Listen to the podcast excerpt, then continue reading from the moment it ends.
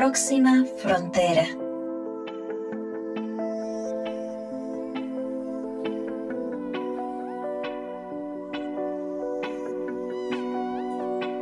Hola, hola, ¿cómo están? Nuevamente, Carla Chávez Brenes por aquí, saludándoles en un episodio de Próxima Frontera, la mitad de la mitad, hemos llamado esta temporada, y hoy tengo el gusto de presentarles a don Manuel Baquedano Muñoz. Él es sociólogo por la Universidad Católica de Lovaina, Bélgica, ambientalista, con una trayectoria larguísima, una experiencia maravillosa en movimientos ecologistas, eh, en investigaciones, él además es escritor, eh, fundador del Consejo Latinoamericano de Cambio Climático, una trayectoria extraordinaria tiene don Manuel Baquedano, es un chileno que nos acompaña en este episodio. Don Manuel, gracias por aceptar compartir con nosotros un rato desde Chile. Bienvenido. Bien, muchas gracias. Eh, de verdad, eh, Carla, es un honor eh, estar en contacto con la gente de Costa Rica y, de, y por medio de usted a toda América Latina tocando estos tipos de temas que nos conciernen tan en forma tan importante, sobre todo en esta época. Gracias, don Manuel. En este podcast, en esta temporada, hemos estado explorando los temas relacionados con una palabra que no es muy popular, que a la gente no le encanta escuchar hablar de colapso, no le gusta escuchar hablar de crisis, no le gusta escuchar hablar de cambio cuando me toca a mí. Eh, y yo me encuentro con un libro suyo que se llama Colapso abiertamente. Usted no disimuló la palabrita, usted la puso en la portada. Este, colapso inaugura una trilogía de libros, del cual llevo escrito dos, estoy escribiendo el tercero, eh, el colapso es como un diagnóstico, y el, alerta, ese, este que está acá, que es eh, este, alerta cómo desenvolverse en el antropoceno, y el tercero es en relación al faro del clima, qué hacer y en qué momento.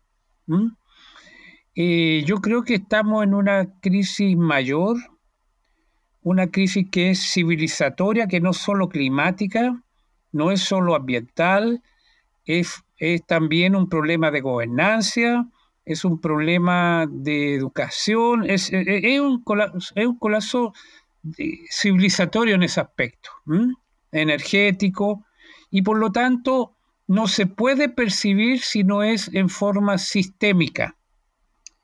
Y lo que nosotros estamos eh, presenciando es una crisis de la civilización como ha existido muchas veces. E incluso por razones climáticas han existido varias, varias eh, civilizaciones que sucumbieron y no por eso ha eh, muerto la, la, especie humana, sino simplemente ha dado paso a nuevas civilizaciones. Y entonces lo que estamos presenciando ahora es el agotamiento de una civilización en la cual se utilizó en forma desmedida los recursos naturales y entonces hemos estado transfiriendo muchos de los problemas a la naturaleza.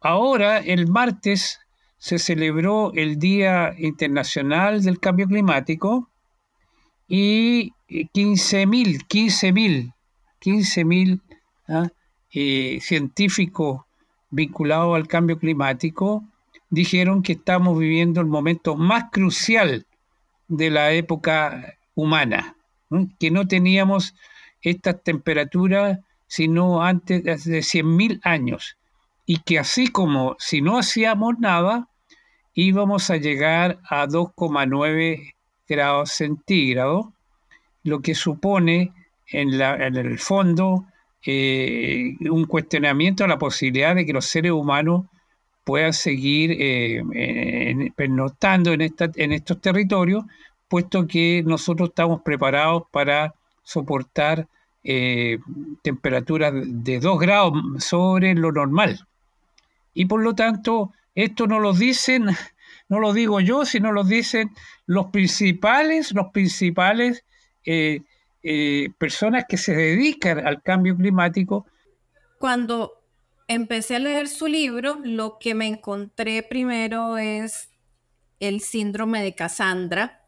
Es esa, mitología, esa historia de Cassandra es de la mitología griega, que cuenta que la princesa Cassandra, que era muy bella y tenía el don de la adivinación, pero que eh, fue condenada como con una maldición de que nadie le iba a creer sus profecías. Eh, y así es como empieza Don Manuel el libro. Es, eh, es bien claro, es decir, los científicos están diciendo una verdad y, la gente no la cree, simplemente por su acción sigue funcionando y, yo creo que en ese aspecto, no, los, eh, cuando hay una totalidad tan grande, 99% del mundo científico está eh, de acuerdo con el diagnóstico y ya no se puede hablar de negacionismo climático, sino que el negacionismo climático u otro es, eh, es una cosa más, desgraciadamente, más política, en el sentido que hay gente que no, no quiere cambiar nada, no quiere cambiar nada de, lo, de la situación actual y por lo tanto eh, en, ese, en ese aspecto está todo el diagnóstico que hacen estos científicos. Yo creo que, yo creo que eh, sufrimos el síndrome de Cassandra, efectivamente, como, como totalidad, como población. Yo creo que es una ignorancia voluntaria. Eh, ahí me, separo un poco con los que creen que solo es falta de educación ambiental. No, yo creo que los mecanismos que están actuando en la, en la, gran mayoría de la gente es una, eh, no, una ignorancia voluntaria, es decir, no quiero creer nada, porque me trae problemas, porque me cambia la forma de vida, porque, en fin, mm, no, no acepto eh, cambios que no sean gradual, es decir, hay un, conjunto de elementos que nos llevan a pensar de que es mejor no creer que creer todo esto que nos están diciendo los científicos. Pero eso podía haber sido hace algunos años atrás, pero ahora, ahora estamos, estamos ante una situación en la cual ya los, eventos ya se están viendo por ejemplo, en el caso del Caribe, en el caso ah, eh, de, los, eh, los, calores que ahora nos llegan al hemisferio sur, después que haberlo sufrido el hemisferio norte, nos llegan, por ejemplo, eh, que el promedio que tuvo el hemisferio norte en la primera semestre fue de 1,75 grados de sobrecalentamiento, de sobrecalentamiento de lo normal, y ahora nos toca a, nosotros, al hemisferio sur. Frente al escenario que acabamos de describir y que ya se ha repetido varias veces en este espacio de próxima frontera, una de las posibles respuestas es sálvese quien pueda. Y usted lo aborda así en su libro.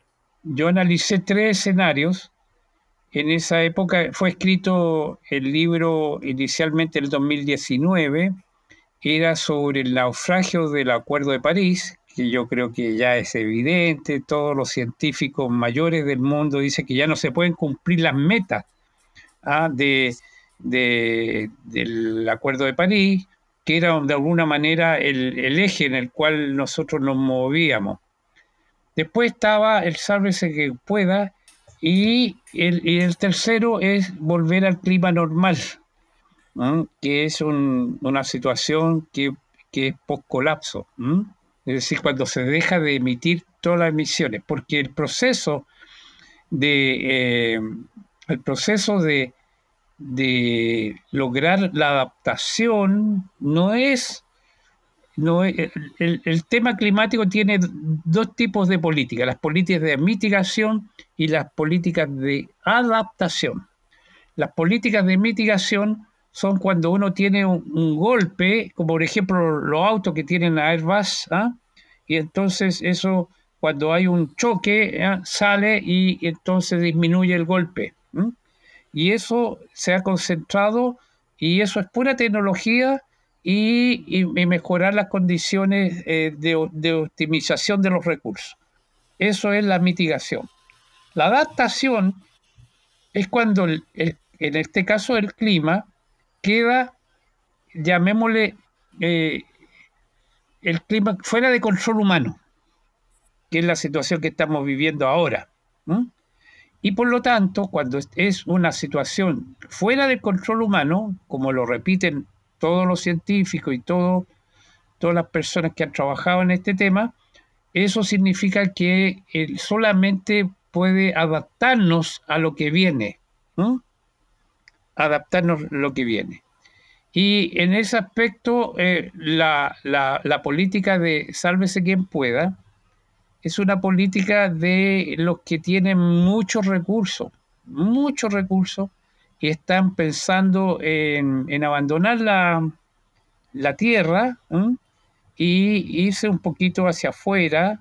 Yo diría que el sálvese quien pueda es una visión un poquito de, de unos de la minoría, de unos pocos, una minoría, que tiene los recursos como para andar buscando otras, otras eh, salidas, como son, por ejemplo, los búnker, como son, por ejemplo, las estaciones espaciales, los viajes, en fin, pero no haciéndose cargo del, gran problema que nosotros tenemos en, el planeta. Esa es la verdad.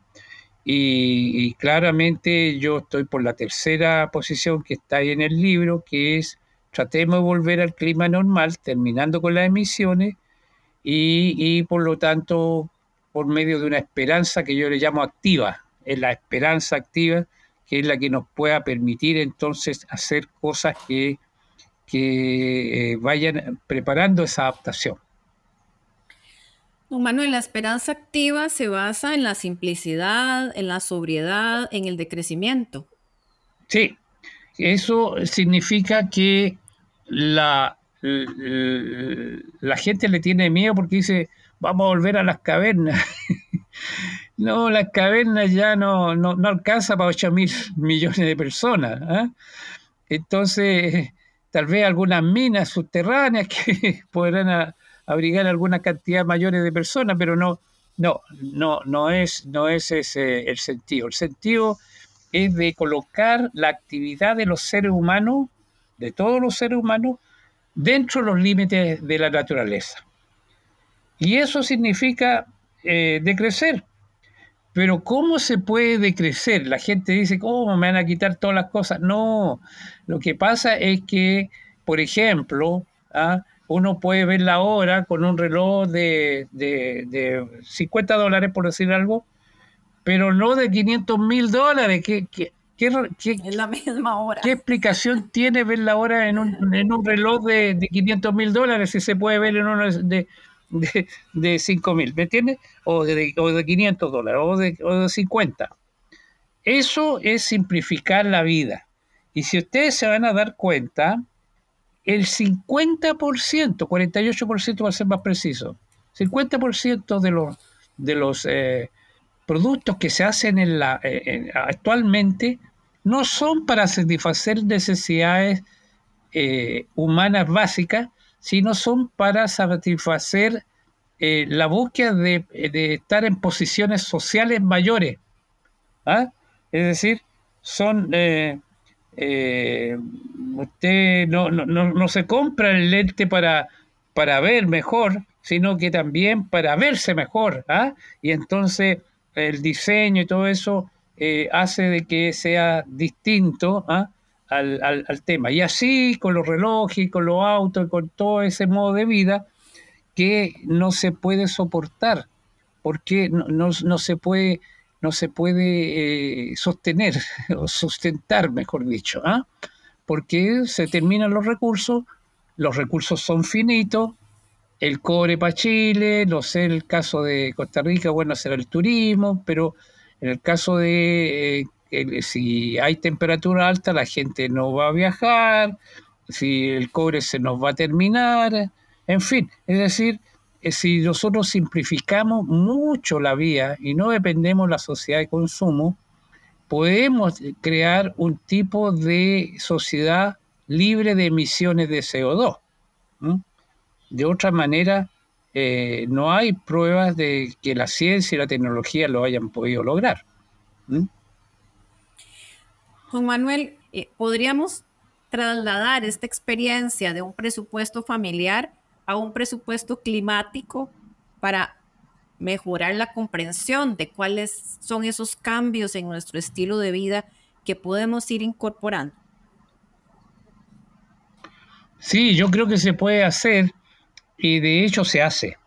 Eh, la, cantidad de emisiones de CO2 que son los que recalientan, recalientan, ¿ah? recalentar la Tierra, las emisiones de CO2 que son producidas por la, eh, la, quema de la energía fósil, el, gas, el petróleo, el carbón, también, bueno, esas son las tres grandes, eh, se puede sacar. Yo lo hice, saqué un libro que ya lleva muchas ediciones sobre tu huella ecológica y que significa cómo podemos disminuir nuestra presencia nuestra, ¿ah? en este problema.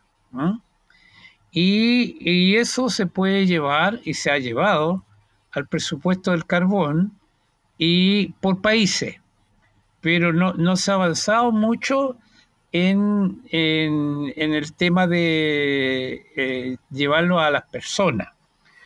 Eh, por lo tanto, eh, hay una meta, y es la meta de, ser cero, de emitir cero CO2 para el año 2050, en el caso de la Naciones Unidas, y de caso de nosotros que estamos muy urgidos, ojalá lograrlo el 2030-35.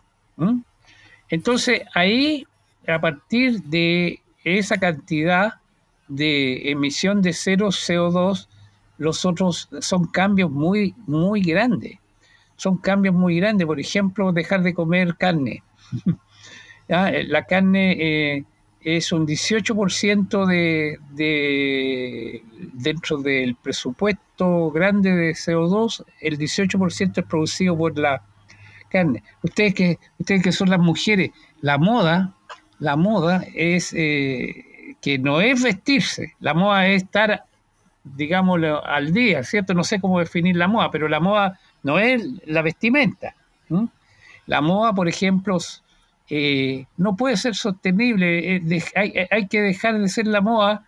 Nosotros hicimos un estudio y fíjese que lo, no, no, hay que ser monje, porque los monjes tienen 12 o 15 vestimentas, pero nosotros tenemos cientos de vestimentas. Entonces, eh, hemos calculado en los estudios que nosotros podemos con 60 vestimentas tener ya una, situación manejable. Pero eso supone, eh, eso supone eh, unos cambios culturales tan grandes que han tomado generaciones y que en este caso tendríamos que hacerlo en un en una corto periodo, por eso que le llamamos la adaptación profunda, ¿ah? la adaptación profunda, porque sería corto periodo y casi como una forma de sobrevivencia de la especie, ¿ah? es decir, tendría que tomarse decisiones mayores, mayores, mayores, que, que trastornan toda la forma como el modelo y el modelo de desarrollo, el modelo económico ido funcionando. Eh, dudas que yo tengo es que eh, este proceso que toma generaciones lo podemos hacer en unos pocos años, en unos pocos años. Uno de los conceptos que más se repiten en los abordajes del decrecimiento es volver a lo local, es ir en contra de la globalización y más bien comunidades más pequeñas, gobiernos más locales. Y usted introduce también ahí el concepto de los prosumidores. Sí. Eh, bueno, eso es lo que estoy tratando de hacer ahora. Nosotros, yo estoy en una zona del sur de Chile, eh, muy privilegiada desde el punto de vista de que hay un lago, hay un volcán, el más activo de Chile, ahí en la falda, eh, de, ahí se encuentra Pucón, y nosotros estamos tratando, digo nosotros, el conjunto de gente, estamos tratando de hacer economías locales. Por ejemplo, yo soy presidente de una cooperativa de energía renovable. Entonces, estábamos hoy día en la mañana eh, viendo cómo enfrentar el tema de las olas de calor que se nos vienen encima. Cómo hacerlo. entonces estamos viendo una protección más bien pasiva, ¿ah? eh, no recurrir a la aireación porque la aireación requiere electricidad, la electricidad es la que hoy día se produce con, eh, una parte importante se produce con, con, eh, petróleo, gas y carbón, y por lo tanto no, es el caso de, Costa Rica, ustedes tienen mucha energía renovable, pero espero que no tengan sequía, que es un poco el, el problema cuando se depende mucho de, las aguas, ¿ah? en este caso del agua. Tengo entendido que ustedes tienen unas grandes eh, zonas de, de, producción de hidroelectricidad. Entonces, yo lo que estoy haciendo son preparando esa fase cuando nos llegue directamente a la gente, a toda la gente, ya no por la, por la inteligencia o, por la cabeza, sino por, por las condiciones, nos lleguen eh, algunos problemas que van a cambiar. Y, por ejemplo, em, está la cosa de la energía solar, estamos viendo cómo utilizar eh, qué tipo de ah, mejorar el aislamiento de las casas, comida local. Bueno, entonces, ¿qué, ¿Qué pasa con la miel? La miel hoy día, eh, ante una situación crítica, porque tenemos guerra, ¿cierto? Guerra por todos lados. Y bueno, y, la gente que se refugia en el oro, no en el Bitcoin, porque obviamente en algún momento se puede cortar la, electricidad y se termina el Bitcoin, entonces se refugian en el oro, pero nosotros algunos creemos que es mejor refugiarse en la miel, ¿ah? porque es un producto producto hecho por nuestra amiga las abejas, ¿ah? y, es indefinido, y, acumular la miel eh, no es mala, porque es un producto que no nos puede faltar, y por lo tanto eso se puede hacer funcionar localmente, localmente como, como un, que permita el trueque, distintas formas de intercambio de mercancías y servicios, ¿cierto? Bueno, antes eso era era absolutamente impensable, pero ahora no es impensable. Ahora muchas de esas cosas se están ensayando y corresponde a nosotros, a los que estamos más preocupados, en tratar de ir probando ciertos elementos que a lo mejor pueden ir como experiencia, pueden ir funcionando. Y en ese aspecto, eh, eh, eh, primero pasan como monedas complementarias, pero si se corta la electricidad, entonces, bueno, tiene que funcionar energía solar, tiene que funcionar circuito. Hay toda una ciencia y una tecnología a desarrollar para favorecer la economía local que desgraciadamente en el actual modelo es eh, absolutamente impensable. Yo, yo voy al banco y, y los bancos cada vez más, en Chile por lo menos, son cada vez bancos que están dependiendo mucho de la informática y todo esto, y entonces eh, este tipo de ideas no las financia, porque son totalmente contrarias, a pesar de que uno le puede mostrar la utilidad que tiene. Yo apuesto a lo local como una forma de producir eh, puntos de inflexión positivos. Porque nosotros lo que hablamos son de los puntos de inflexión negativos que son los puntos que lo está trayendo la crisis climática. Son puntos de inflexión, se nos empiezan a terminar las nieves, desde cuándo, bueno, desde cuando lleguemos a 1,5, qué sé yo, ¿cierto? Eso es la, esos son los puntos de inflexión negativos y que hacen irreversible que la nieve, o la nieve aparecerá en 3.000 años más y, nosotros no vamos a estar ahí en esa época. Pero hay puntos de inflexión positivos que significa pequeñas experiencias locales que pueden ir transformando y si todo lo hacemos en conjunto como un archipiélago, vamos a poder lograr, eh, por ejemplo, descarbonizar más rápido la, economía. Y es un punto de inflexión, hay que probarlo en este, en este tiempo y nos quedan dos o tres años para que lleguemos al 1,5 y grados de sobrecalentamiento y, eh, y por lo tanto eh, el, tiempo de experimentar nuevas formas de vida nos, no, tenemos mucho tiempo más. ¿ah? Tenemos que hacerlo ahora. Junto con reducir los, eh, los, las cosas materiales, tenemos que darle un espacio muy importante a la espiritualidad. Yo no me pronuncio cuál, pero eh, yo creo que lo, que nos caracteriza a los seres humanos es, algo que se llama el amor. Y ese amor, para practicarlo, es necesario tener, darle espacio y eso se requiere un mayor tiempo para la espiritualidad, para poder trabajar nuestros sentidos de vida, eh, conectarnos, saber conectarnos con la naturaleza y por lo tanto vivir mejor con menos, ¿ah? pero con más espiritualidad. Feliz de compartir con usted, don Manuel, este espacio. Muchas gracias por ser parte de Próxima Frontera y a todos ustedes que nos han escuchado. Gracias por su atención, su energía y ya saben la solicitud, compartan este podcast con una persona más. Muchas gracias a todos y nos escuchamos muy pronto.